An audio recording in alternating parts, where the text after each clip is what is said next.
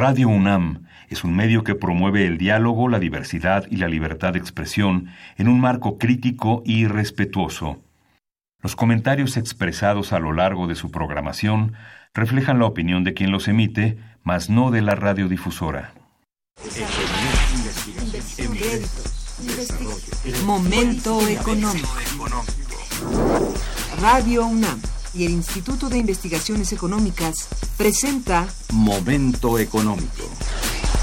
Un espacio para charlar sobre temas económicos que le interesan a usted. Acompáñenos.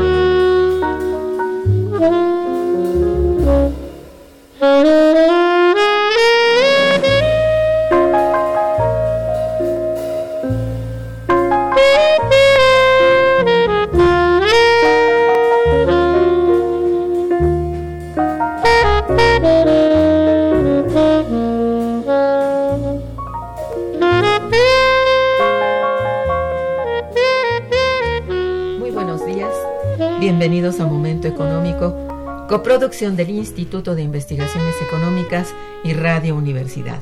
Le saluda Irma Manrique, investigadora del Instituto de Investigaciones Económicas, hoy jueves 5 de marzo de 2020.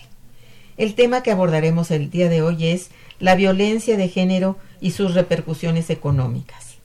Para ello contamos con la siempre valiosa presencia de nuestra amiga y compañera, la doctora María Luisa González Maril Bienvenida María Luisa, buenos días. Buenos días. Y de la licenciada Mariana Abad. Bienvenida Mariana, buenos días. Buenos días. Nuestros teléfonos en el estudio son 55 36 89 89 con dos líneas.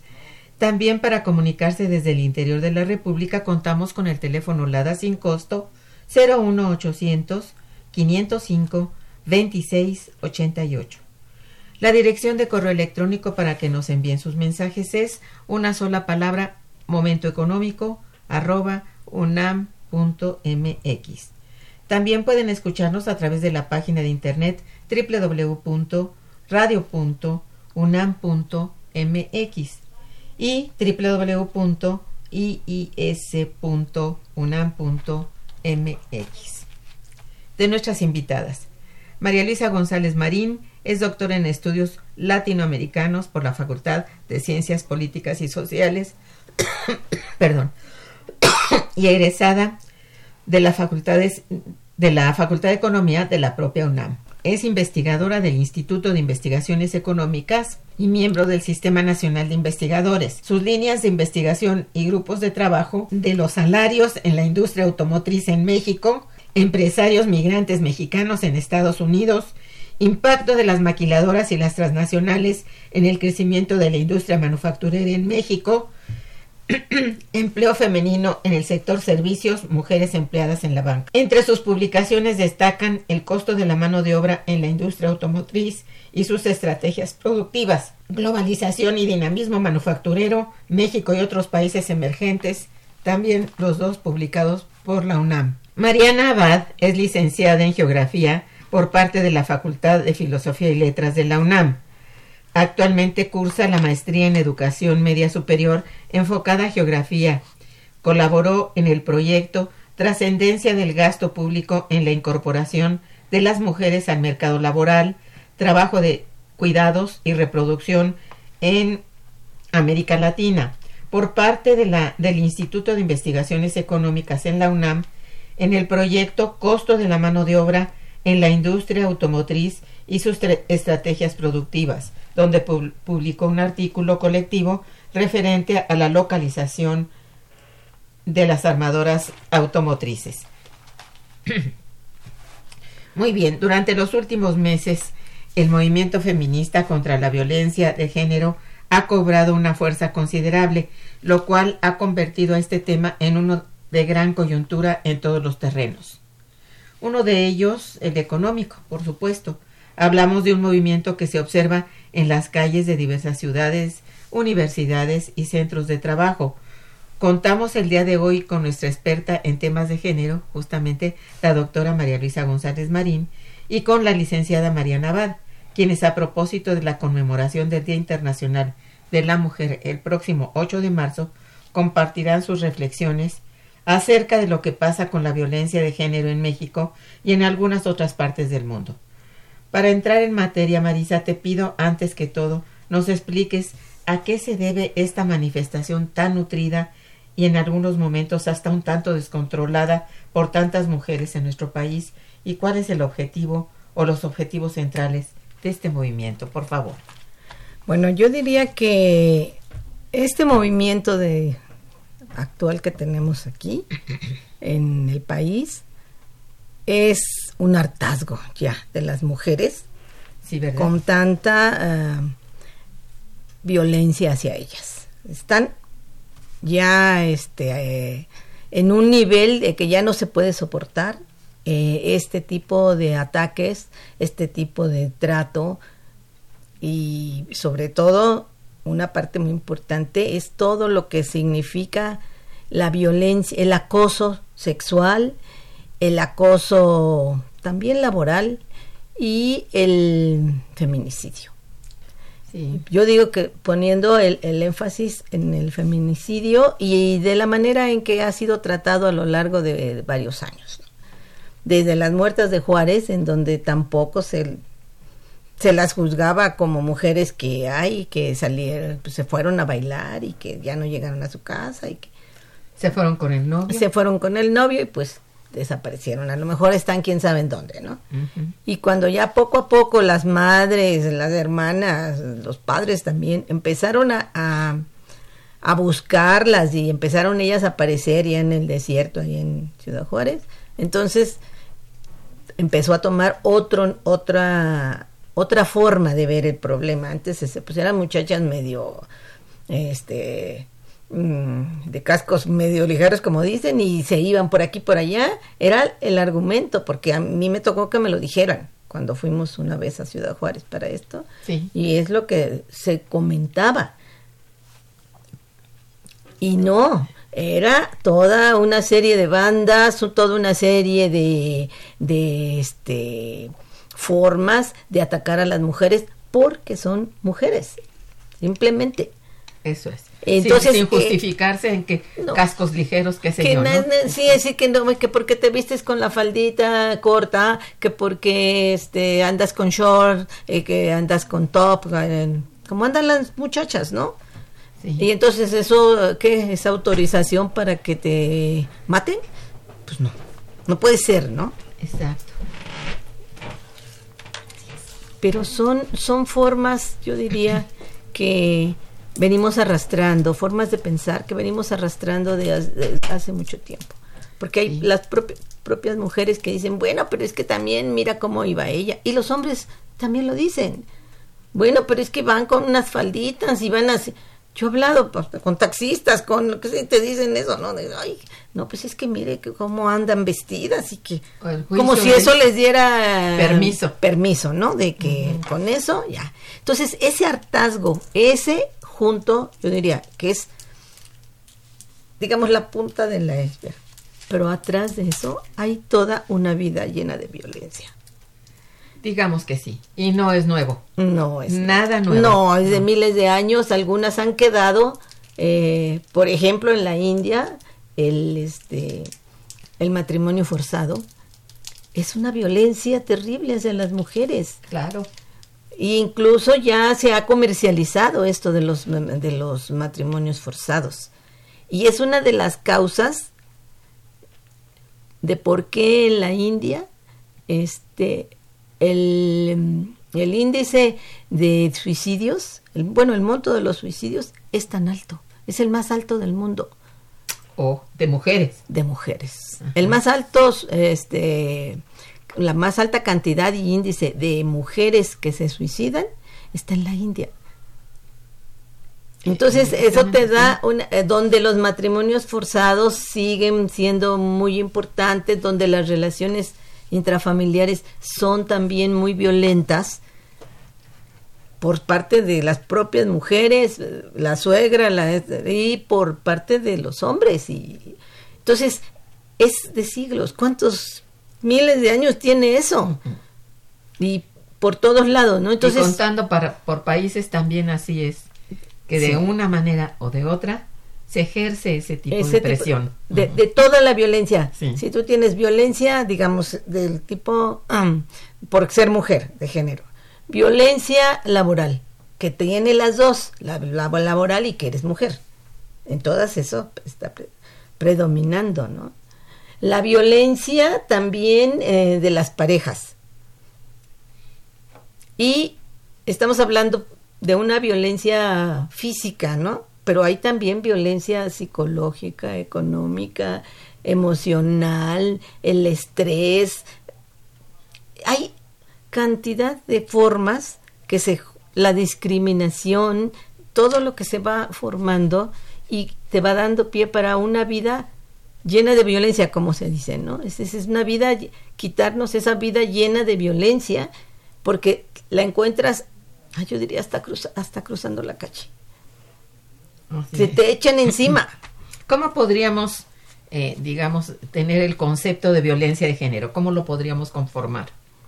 Pues yo diría que el, el, concepto de violencia de género, que viene de, del patriarcado, como dicen, de, la parte de, es el, el origen, yo diría, o el el sostén que se tiene en el capitalismo es que las mujeres son propiedad de los hombres.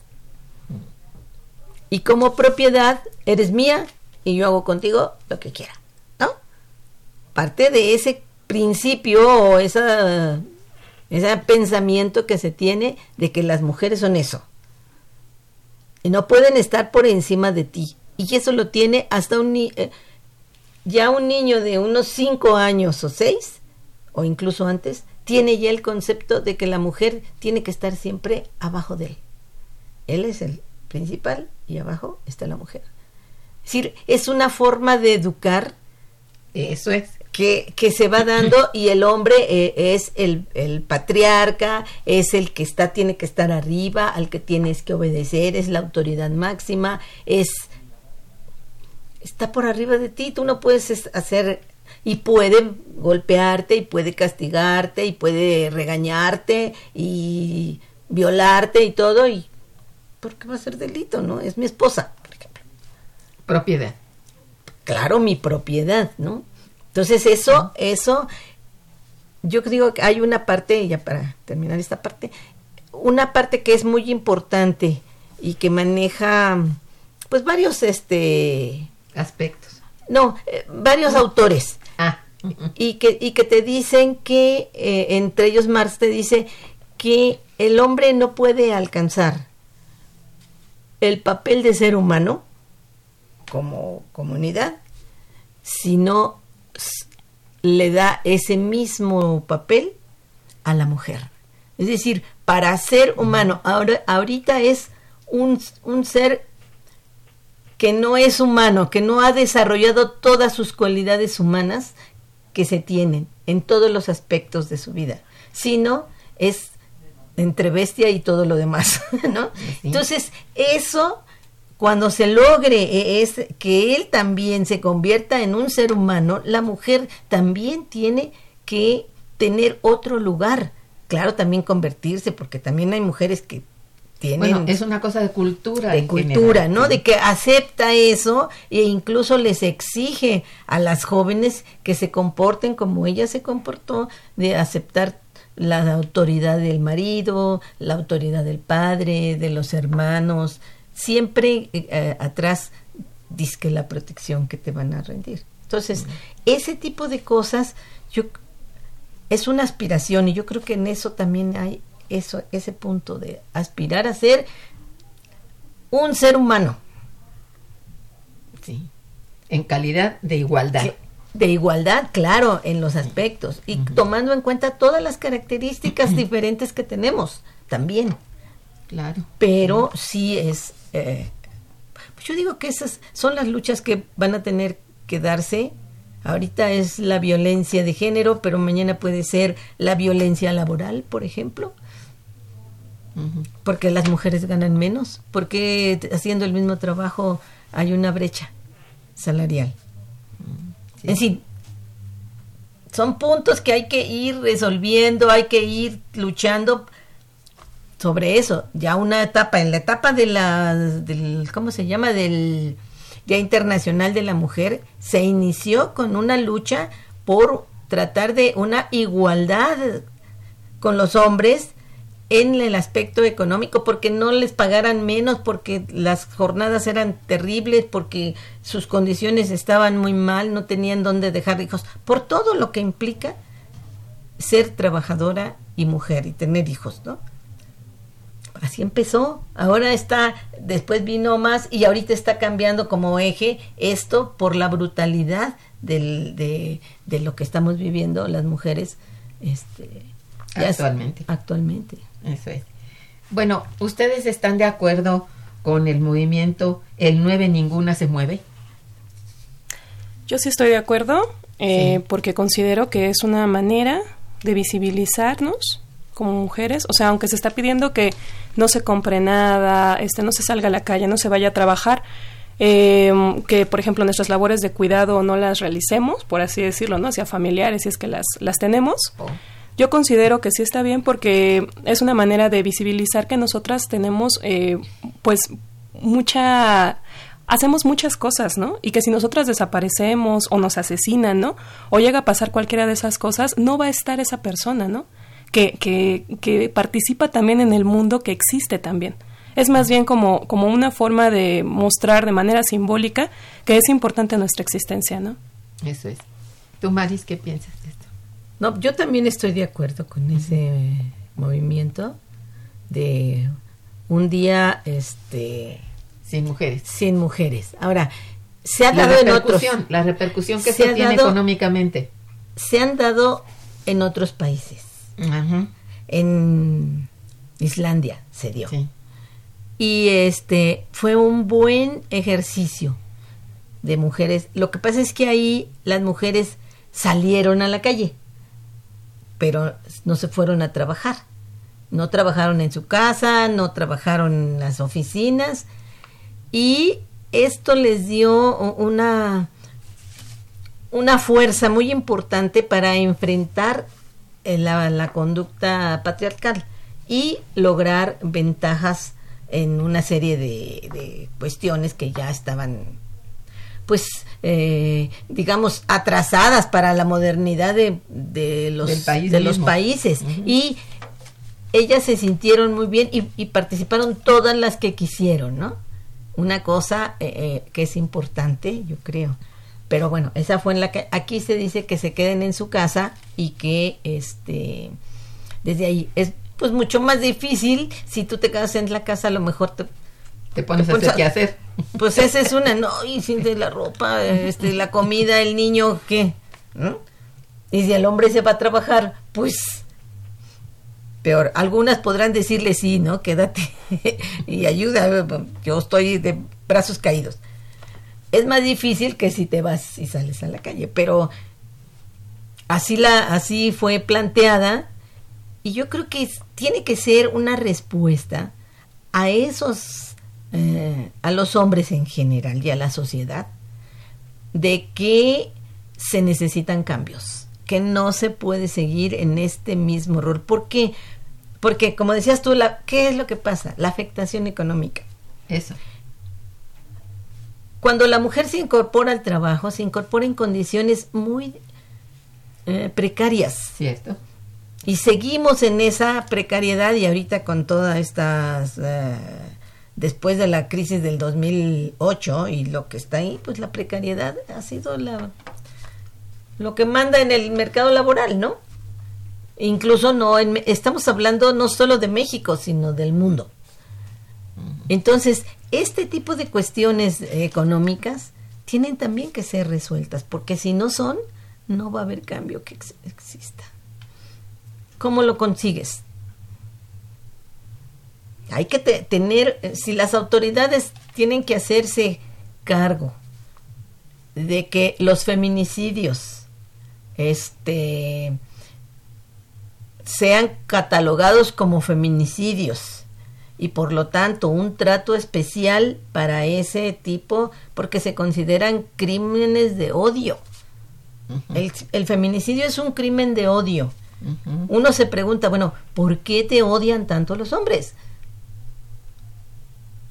¿Por qué hay mil, seis mil, siete mil, ocho mil y quién sabe cuántos miles? Ahorita eh, Mariana nos va a dar los datos de mujeres asesinadas por odio.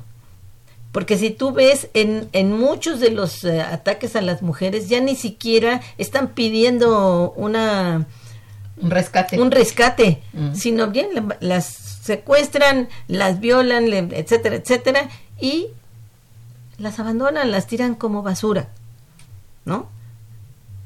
Ni siquiera pidieron nada eh, en el sentido de, de dinero, que era lo que a veces uno como mamá o como abuelita o como lo que sea pensaba, no, pues es que van a, van a hablar y pedir rescate. Nunca hablan. No existe este, no, no es esta No. la justificación. Así que dijeras, bueno, es el dinero. Es el odio.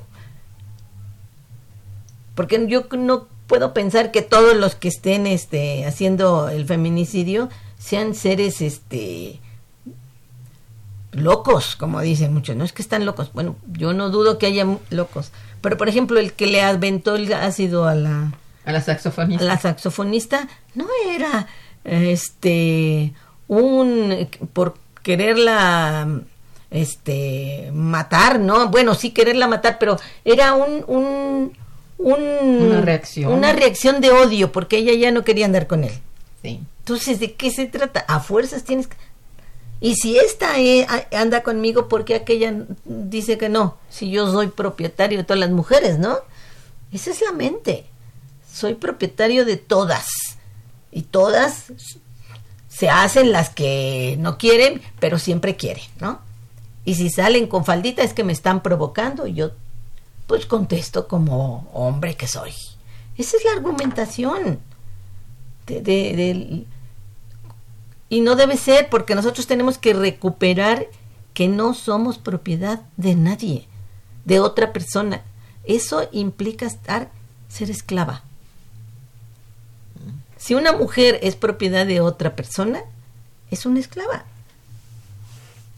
Y estamos en una esclavitud que a veces ni nosotras nos damos cuenta que estamos en ella. Sí, porque ya se nace en una cultura determinada, Pues así es, y hay que en acopiarse donde a las madres, las abuelas y las eh, los ancestros o las ancestros, este, han, bueno, están en las mismas condiciones o peores. Pues sí. El hombre dijo que no y no. Ahora, esto ha cambiado. Ha estado cambiando. Yo creo que este movimiento es un poco un, un, un avance de todos los cambios que se hicieron desde los muchos a lo largo de la historia, digamos, pero en México más fuerte a partir de los setentas. Y con eso ves tú que se fue cambiando también la sociedad se hizo más moderna, la mujer se, met- se este, fue al trabajo ah, y ahí eh, tomó otras características de mayor libertad, sí cierto, o en algunas de tener dinero para eh, es la enfrentar principal libertad. sí. Es la parte económica, Sí. aunque sea poquito, porque tampoco, vamos a decir, llegaron y uy, les dieron muchísimo. El pero paraíso. pe- les dieron, no les dieron el paraíso, les permitieron dar un paso importante, pero al mismo tiempo las enajenaron en el trabajo. Porque el, el trabajo es una, una cosa enajenante tienes que cumplir 10 horas, tienes que hacer esto, tienes que hacer horas extras. Y ahí viene otro tipo de violencia, que es la violencia laboral, en la que yo estoy ahorita trabajando. Y ahí tú ves que el exceso de trabajo es una de las causas, por ejemplo, en Japón, de, la- de los suicidios que hay. tanto de mujeres como de hombres. Ah, bueno, está. Sí está ruda la, la sí, cosa. Sí. está ruda la cosa. Bien, estamos en el programa Momento Económico que se transmite por Radio Universidad. Estamos conversando sobre violencia de género y sus repercusiones económicas con nuestras invitadas, la doctora María Luisa González Marín y la licenciada Mariana Abad. Eh, eh, vamos a hacer una breve pausa musical e informativa y regresaremos. Quédense con nosotros. Está escuchando Momento Económico.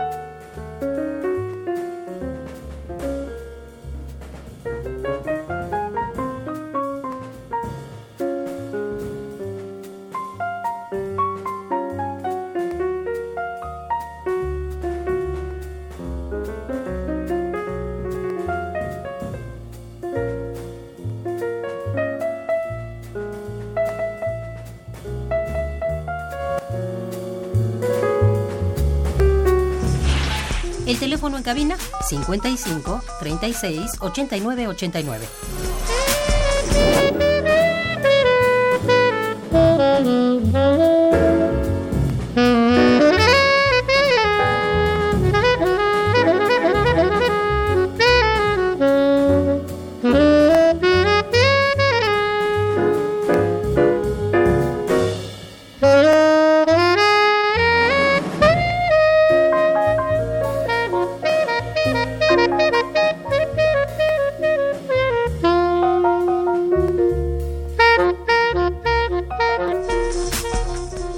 En Momento Económico.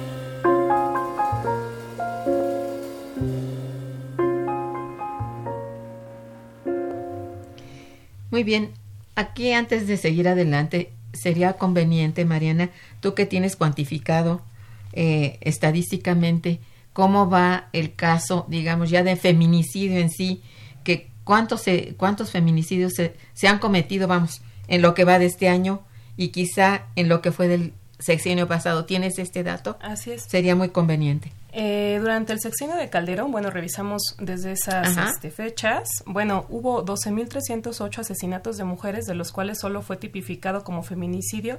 El 22% estaríamos hablando de, de cerca de 2.865 mujeres. En el caso del sexenio de, de Enrique Peña Nieto, fueron 17.434 asesinatos de mujeres. Oh. De ahí está tipificado solamente un 20%, ¿no? Como feminicidio. Y actualmente, eh, para enero de 2020, se está hablando de la muerte de 320 mujeres, más bien del asesinato de 320 mujeres, de las cuales 73 se tipifica como feminicidio. Ajá. ¿Cuál es la, el criterio para, para determinar feminicidio? Un feminicidio está determinado, como lo indicaría Marcela Lagarde, que fue quien, quien propuso esa categoría desde 2007 y se tipificó hasta 2012, o se aceptó hasta 2012, si eh, la persona que asesina a la víctima, a la mujer, la conoce dentro de su familia, si su cuerpo es expuesto, ¿no? Si este, si fue agredida en el entorno laboral por personas que la conocieran.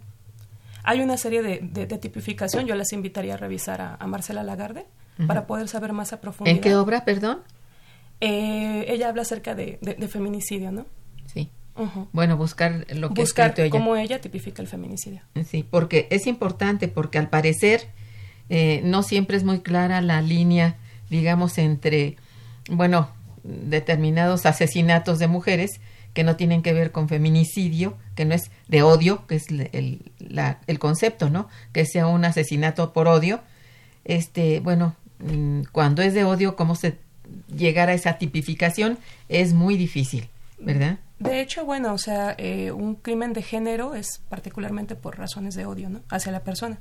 Sí. Eh, la exposición, por ejemplo, de los, de los cadáveres, ¿no? En, en un lugar público, pues es una situación de super odio, ¿no? O sea, es, es, una expresión de odio y de crueldad. Ciertamente. Bien, eso era importante. Bien, este, bueno, tengo otras preguntas. Bueno, llegó una, una reflexión de alguien del público, del señor Jorge Morán, quien dice, el capitán, oceanógrafo, sociólogo y sobre todo ser humano Jacques Cousteau señaló que el hombre como especie le puso precio al hombre y por ello la destrucción de la humanidad está presente.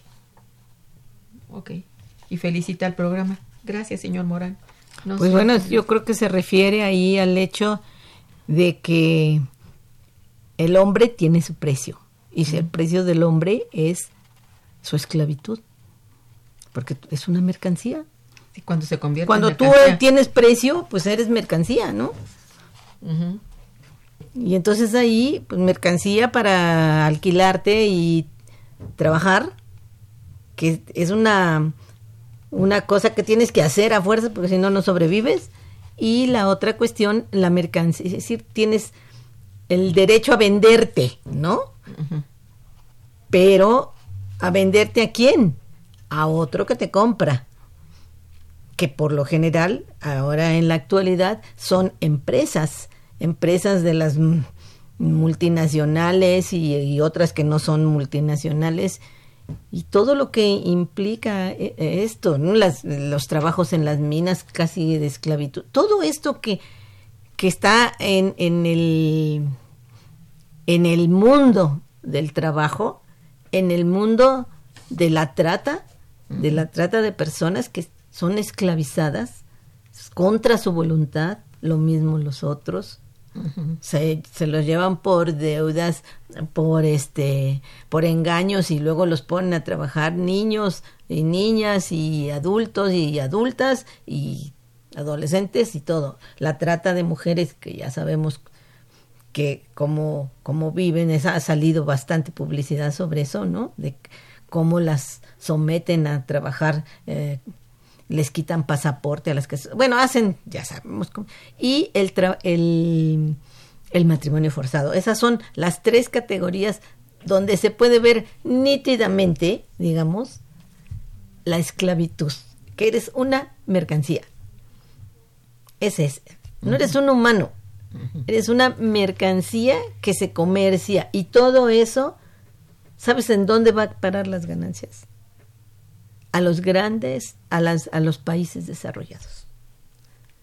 Ahí es el principal lugar donde todas las ganancias de todo este, lo que llaman, lo que la OIT llama esclavitud moderna, va a parar principalmente a los países desarrollados. Sería una sobreexplotación, hablando en términos económicos, ¿no? Pues una explotación diferente, porque es prácticamente es inhumana.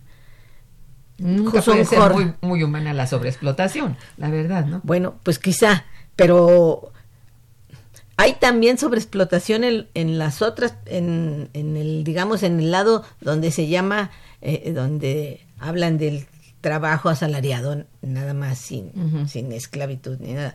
Pero si tú analizas el trabajo asalariado, también es un trabajo forzado. Si no lo haces, te mueres. Bueno, sí, digamos que de manera espontánea. Porque así está hecho el, el, el sistema, así está hecho. Digo, sí, si tú no trabajas, bueno, no tienes ingresos. Pues no. Entonces. Y todo lo tienes que comercializar. Vas a, te vas a rentar. Te rentas, ¿no? Dices, bueno, sí, yo me rento. Pero bueno, ahí hay una serie de normas, leyes. En lo otro no hay nada.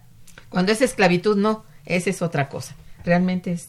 Otra es una cosa. co- no es completamente otra cosa, porque si tú comparas, pues trabajo forzado, Bueno, trabajo forzado sí es.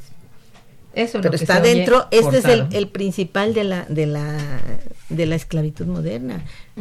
Bueno, aquí vamos a pero es eso es así. Bueno, tenemos una larguísima reflexión del señor Raúl Jiménez López, si me permiten. Voy a leerles. Felicito al programa Momento Económico por realizar este programa acerca de la mujer. En lo personal estoy de acuerdo con la manifestación y lo que ocurrirá el 9 de marzo. Sin embargo, también quiero señalar que me he dado cuenta cómo poco a poco hay más trabajo o empleo para las mujeres. Algunas ya ganan mucho más que los hombres y en algunos hogares me ha tocado ver cómo las mujeres ahora insultan y agreden físicamente a los hombres, bajo el argumento de que si el hombre responde será mm, denunciado e irá a la cárcel. Creo que ya también hay un abuso por parte de muchas mujeres y esto debe detenerse. ¿Qué opinan las analistas al respecto? Mariana. Tú que eres joven. Bueno, pues yo opino que no que no existe tal abuso que las mujeres se defiendan si están en una situación de peligro en su casa, ¿no? Que a lo mejor en, otros momentos eh, pasados, ¿no? Este, pues una no esperaría que su pareja, ¿no? O, o que su papá, o que su hermano, o que su tío, o que su abuelo la violente, ¿no? No debería de ser así, pero sucede. Entonces, considero que estamos muy a la defensiva y yo soy de las personas que, que aprueba esa defensa, ¿no? Eh, aunque le pongan este también golpes o violencia o ejerzan la violencia contra el hombre.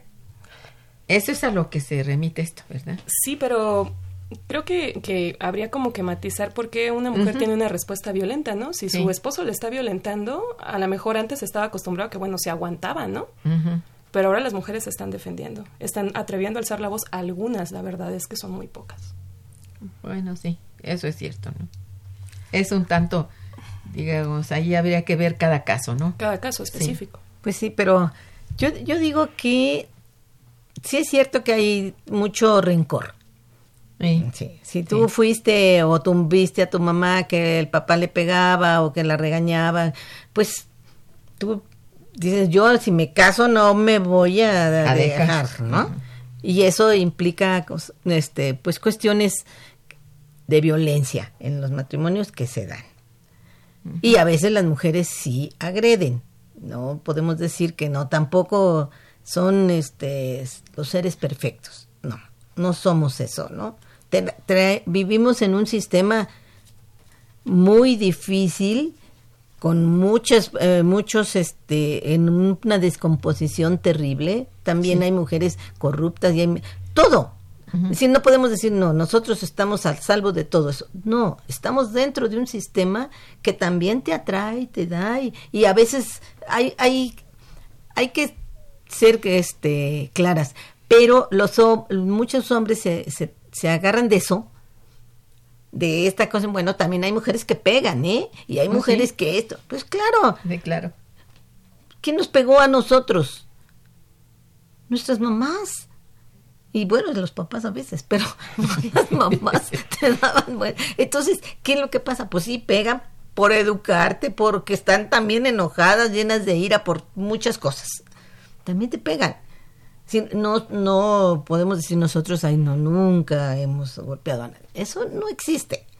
Estamos viviendo en una sociedad descompuesta, con, con mucha competencia, con mucho este mm, egoísmo, mucha individualidad, una serie de cosas terribles y más, pero eso no es, no te, tiene que ser una justificación para decir, bueno, también las mujeres lo hacen. Pues sí, pero la mayoría hasta Sí, no, no ahora es lo común, no es lo común. no es lo común y aquí se trata de mostrar que mm, muchas mujeres sufren en la calle, en la casa, en el trabajo, en donde tú quieras, una discriminación y una violencia. un hombre en la calle va y a poco este, le pegan eh, o le dicen majaderías este, sexuales o las toquetean. A un hombre no los toquetean, a nosotras sí. Bueno, a las muchachas, a las, eh, hasta a veces hasta a las niñas. Palabras oeces, este, de manera de burla, de como de que, que te dicen, ya ves, no que te crees muy muy, pues ah, mira, ¿no? No estás tan arriba, ni te creas. ¿Por qué? Porque pueden pasar y darte una nalgada o cosas así, todo eso que existe. En el trabajo es igual. Hay que te, que te, cuántas, eh, ¿qué están peleando las muchachas eh, de este, Las alumnas? estudiantes. Eso, Sí. que les, que las acosan, este, que les, eh, que se las dominan en- con respecto a que, ah, bueno, si no cedes en esto, eh, te repruebo. O no te voy a pasar, ¿no? O todo este tipo de cosas que hay ahí, esa es violencia que el hombre no sufre. Y cuando uno piensa, se reflexiona sobre sí misma, dices, ¿cuándo fue la primera vez que estando yo en la calle llegó una, un hombre y me pegó o me toqueteó? ¿No? Y dices, bueno, desde entonces, y como era como tan, no, yo no digo normal porque sí se enojaba uno y no le parecía, sino sin ir a, a, dó- a dónde ibas por eso, a denunciarlo, a, No, no había, no había realmente. no había no podíamos tener una respuesta no a era eso. considerado ni siquiera ofensivo, ¿no? No. Bueno. Entonces, este tipo de, desde ahí tú desde ahí, desde más atrás y que toda la familia, pero digamos en este caso. ¿por qué hay que soportar eso? No, bueno. Porque eres mujer. Es cierto. Entonces, yo creo que ahí viene esa cuestión. Si hay algunas, sí a lo mejor este, le pegaron a los hombres, por la mayoría, porque te empie- empiezas prácticamente de que, es de, que eres puberta, hasta que ya, a veces hasta las señoras más grandes en el metro también, y se burlan después, hasta se ríen, ¿no? Pues sí, bueno. Esto realmente es muy visible y, y de- a partir de esos hechos visibles es que surge pues esta, como dices tú, esta reacción en general de las mujeres de ya no tolerarlo. Bien, aún existe una diferencia muy muy grande entre los salarios de hombres y mujeres. En México sí. Bueno, y a veces no es tan grande en ciertos sectores porque al hombre también lo han castigado en el salario, ¿no? Y Así la mujer pues también, entonces la diferencia es menor, pero hacia abajo.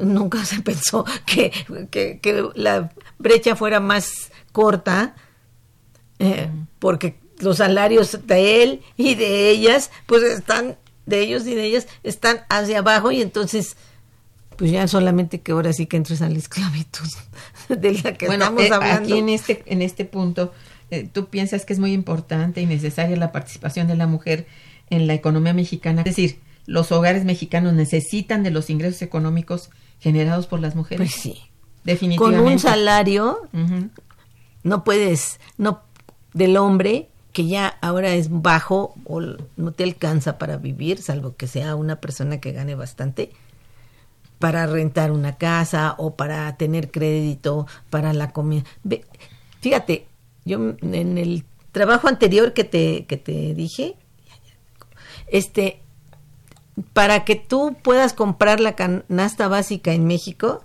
necesitas ganar más de tres salarios mínimos. ¿Quién gana más de tres salarios mínimos? Casi nadie. La gran mayoría Más de del, la población, no. Más del 60% o el 50 y tantos por ciento está Hay ganando de uno a poder- dos salarios mínimos. Entonces hay que unir los salarios. Ya si el otro gana también, tu, tu pareja gana de, de- ponle dos y medio o lo que sea, o tres, bueno, ya vas a juntar para cuando menos comprar la canasta básica. Es cierto. Bien, es una circunstancia que la crisis ha arrastrado. Como dices tú, las crisis, fuertes crisis de desde, digamos, de, de este siglo 2008, ¿verdad? El año 2008 es muy, muy notable porque ha dejado esa cicatriz ¿m? de que eh, si hay algo en lo que ha caído la mayoría de los países es en bajo empleo, y si el empleo es bajo, pues para la mujer es más bajo. Ahí sí habrá que estar muy claros. Claro. Y bueno, en eso, digamos, no sé si es necesario unir fuerzas cuando se puede, pero cuando no, resulta que es la mujer la que permanece en el trabajo y el hombre pues se queda sin trabajo. Y ahí también se dan, se dan cosas también. Por ejemplo, es cierto que hay mujeres que, que ganan muy bien y que luego los maridos pierden el trabajo y ellas se este toman digamos el mantenimiento de la de la familia no así es. Y no hay ni para qué hacer más ruido. Sí y el hombre está molesto porque con eso va perdiendo su papel en la, en la su hegemonía su hegemonía en la casa. Hay estudios sobre eso cómo funcionan las familias que tienen esa cuestión y cómo esto por eso te digo las transformaciones que se han dado en la familia en la sociedad es también parte de todo esto que estamos viviendo ahorita. A ver, mira, nosotros tenemos una circunstancia en nuestra propia institución. Nuestra universidad en este momento tiene, está convulsa. Hay paros eh, muy, ya muy largos, ¿verdad? De más de un mes en algunos lugares, en que no sabemos de bien a bien. Yo por lo pronto considero que no es muy claro qué es lo que pasa, qué es lo que quieren, por qué tanta violencia también de las encapuchadas y de las que van allí a romper y a, demostrar ira, ¿verdad? Dentro de la UNAM.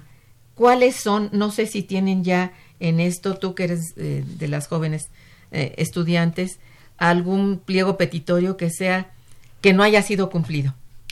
Pues existen 11 puntos que están propuestos por las mujeres organizadas de la Facultad de Filosofía y Letras. Sí. Eh, si me permite leer. Claro, sí, por favor. Eh, la primera demanda es la modificación del artículo 95, 98 y 99 del Estatuto General de la UNAM para reconocer la violencia de género como una falta grave.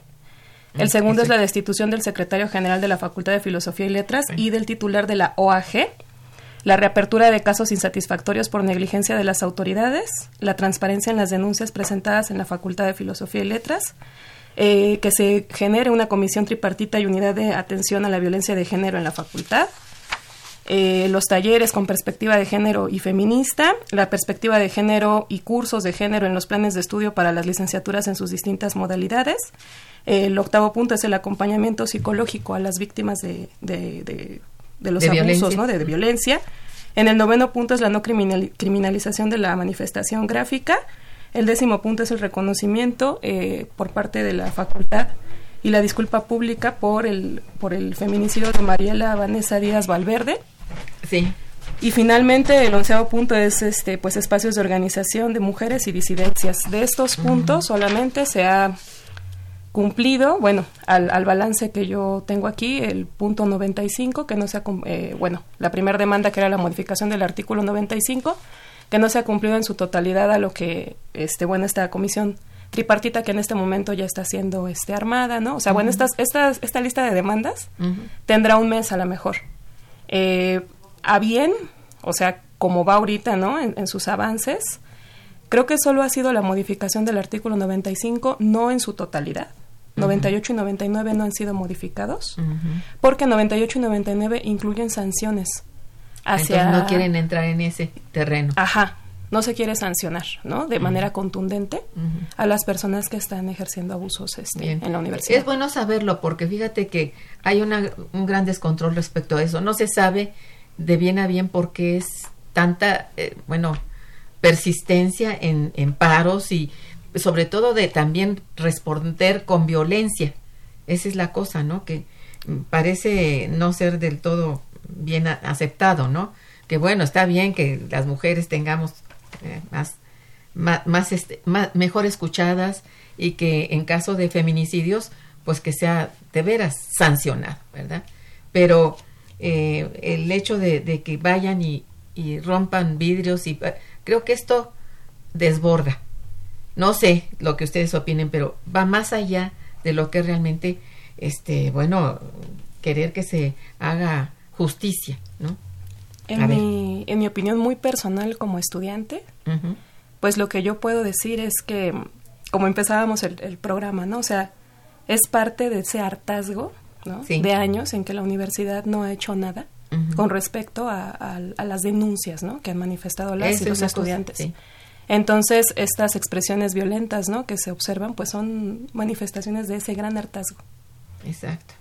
Bien, pues sí, es, es muy... Sí, yo estoy de acuerdo. Ok. Es, un hartazgo que ya no puedes y que además ves que todo avanza tan lentamente. Bueno, pero que además se Y vuelve, el se vuelve todavía no más... contesta todavía, bien. todavía parece que la sociedad responde peor, porque ahora hay más feminicidios, ahora sí, y hasta con criaturas. Dices tú, "Ay, bueno... Ah, siempre ha habido. No. A ver, Eric Ochoa dice, el asunto del feminicidio es una reacción compleja producto de las normas de profundidad misóginas, religiosas, etcétera, orientadas por el mismo, mismo material tabú. Recordemos el complejo de Edipo.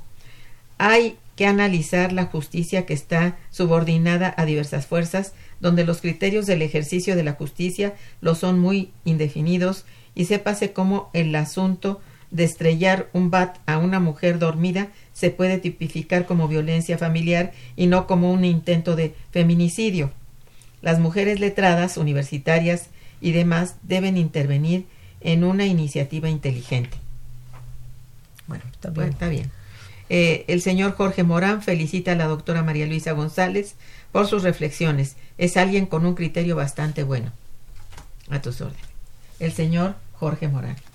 Eh, Lucrecia Espinosa felicita al programa e invitadas y dice, parece ser que existe un estudio psicológico y psiquiátrico que señala que los hombres agresivos de mujeres no se les desarrolló una parte del cerebro, de tal forma que ellos no sienten empatía por su víctima. La violencia es centro de la eh, la violencia en contra de la mujer y de otros grupos sí es consecuencia del neoliberalismo. Bueno, tenemos pocos minutos, pero me gustaría antes saber qué recomendaciones tienen ustedes para quienes luchan por la no violencia de género, es decir, consideran adecuado el camino que están siguiendo, Las- las- que se están siguiendo, sí. Bueno, mira, yo creo que, que sí, en este, en este aspecto.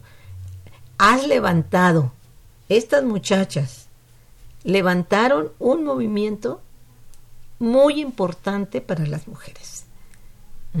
Ese es una, un- una cosa que no se había dado. Se había luchado por el aumento salarial, por la jornada de no sé qué, eh, por el derecho al aborto, ¿eh? Sí. y todo este tipo de cosas. Y sí, había un movimiento, pero no de la, de la magnitud de lo que está ahora. Eso me parece a mí que es positivo. Sí, el hartazgo junto con la- lo que también las mujeres padecen, porque ahí te pones tú en su lugar.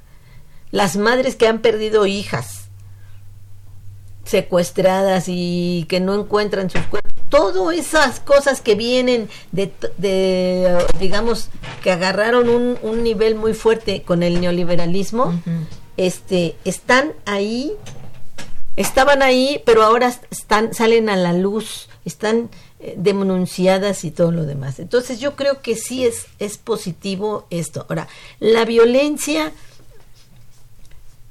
en la medida en que se vayan resolviendo los, este, algunos de los que De los pliegos planteamientos, petitorios. Ajá. van a ir desapareciendo. Aunque es verdad que hay fuerzas que no nunca han sido feministas, ni nunca les ha importado lo de, lo de la situación de las mujeres, ni nada de nada, y ahorita están en un plan de que de, de disque apoyo y que ya se volvieron feministas. Pero eso es, yo diría, un poco como secundario. Lo importante en este conflicto es que están las mujeres luchando porque no las traten de esa manera. Hay sectores que son más violentos, sí, pero hay otro, otro tipo de mujeres que no van a la violencia tampoco. Y poco a poco, en la medida que se van, vayan resolviendo los problemas, al menos los que ellas están planteando, pues esto va a ir bajando de tono. Yo creo, porque tampoco somos unos, eh, las mujeres somos unos borregos, ¿no? Cuando se van resolviendo tus problemas, pues vas, no estás siguiendo a, a, a este partido o aquel partido o a esta ideología o aquella, estás siguiendo un, eh, una serie de hechos contra las mujeres. Sí. Es muy concreto y, se, y se van hacia la violencia, pero este tipo de violencia, porque tenemos violencia A pasto. a pasto. Pero bueno, digamos, este tipo de violencia que se da en las escuelas, Sí. en las universidades y en otros lugares también. Y van a salir en los centros de trabajo. Nuestro propio instituto ha tenido problemas de, de- también de acoso hacia las mujeres, pero las mujeres se callan, no dicen. Esa es la otra. También, ¿no? Sí. Y ahorita eh, este movimiento puede dar oportunidad a que se diga. Que se descubra todo. que se descubre que digan, bueno, esta persona, esto aquí. eh, La Exacto. bronca ahora es que dices tú, bueno, tienes que creerle a las mujeres. ¿no? Bueno, aquí hay una larga nota del señor Fernando López Ocampo. Dice, para hablar de la mujer se necesita usar adecuadamente los conceptos. No se dice toquetear, se dice frotismo. Hay que saber de criminología y medicina forense. Dos, eso de que las mujeres ganan menos que los hombres no es cierto. Yo tengo mucha experiencia y me ha tocado ver más mujeres con altos salarios que hombres. Bueno, no. Depende en qué grupo y todo eso, ¿no? Tres, no hay que hacer pa- para parecer a las mujeres, no hay que hacer parecer a las mujeres o a todas las mujeres como víctimas. Hay una gran mayoría que son muy canijas, incluso a la par o más que los hombres. Felicidades al programa y espero pasen mi comentario. Ya está pasado, señor López Ocampo. Ok, este... Ah. Eh, últimamente la mujer ha logrado mejores condiciones laborales, dice Benjamín Ferros, lo que le ha dado cierto poder y le ha permitido posicionarse en la sociedad a tal grado que también ha empezado a ejercer violencia en contra de los hombres y de esto no se habla mucho. Mm, bueno, este, la señorita Rebeca Aldama dice felicito al equipo de Momento Económico. Las mujeres y los hombres deben estar unidos en contra de la violencia, cualquiera que sea esta, de género o contra la sociedad. Que la facultad de filosofía sea liberada, no se puede seguir eh, en esas dinámicas en la UNAM que impiden el crecimiento cultural y social por gente que busca el caos. Bueno, pero, pero ahí yo diría que la, la, la solución no está solo en que las mujeres ya no sean violentas, sino las propuestas que dé la, la, la universidad, institución, la institución, porque si no, esto después se vuelve a dar y se va a volver a dar porque no se resuelve o no se... No, no, no tanto que se resuelva, porque eso es más allá de las fuerzas, ¿no? Es Mira, un- lo que plantean en el pliego que leyó Mariana me parece que es importante porque tocan la estructura legal.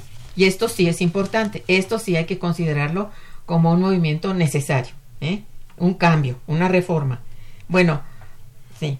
Este, la señorita Lucrecia Espinosa felicita al programa y a invitadas.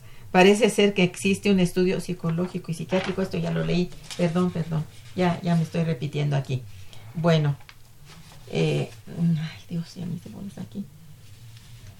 Mm, Pues estas son las llamadas y como ven ustedes levanta el ámpula. Es importante que pensemos y, y realmente hagamos eh, de veras una reflexión muy profunda acerca de lo que significa la violencia de género. No es muy bien comprendida, esto siento yo, y habría que ser muy conscientes de ello. La violencia de género no es cualquier cosa ni nada más para ciertas mujeres, es en general. Y esto pues lo dejamos así en el tintero. Es muy importante seguir hablando de esto. Los vamos a seguir invitando. Lamentablemente se acabó el tiempo. Muchas gracias por haber venido a expresar sus puntos de vista y también sus valiosos conocimientos. A nuestros radioescuchas su interés y participación. Estuvo en los controles técnicos nuestra amiga Socorro Montes. En la colaboración de la producción, Araceli Martínez. En la producción y realización, Santiago Hernández. En la coordinación y conducción, una servidora Irma Manrique, quien les desea muy buen día, pero mucho mejor fin de semana. Gracias. Momento económico. Radio UNAM y el Instituto de Investigaciones Económicas presentó Momento económico.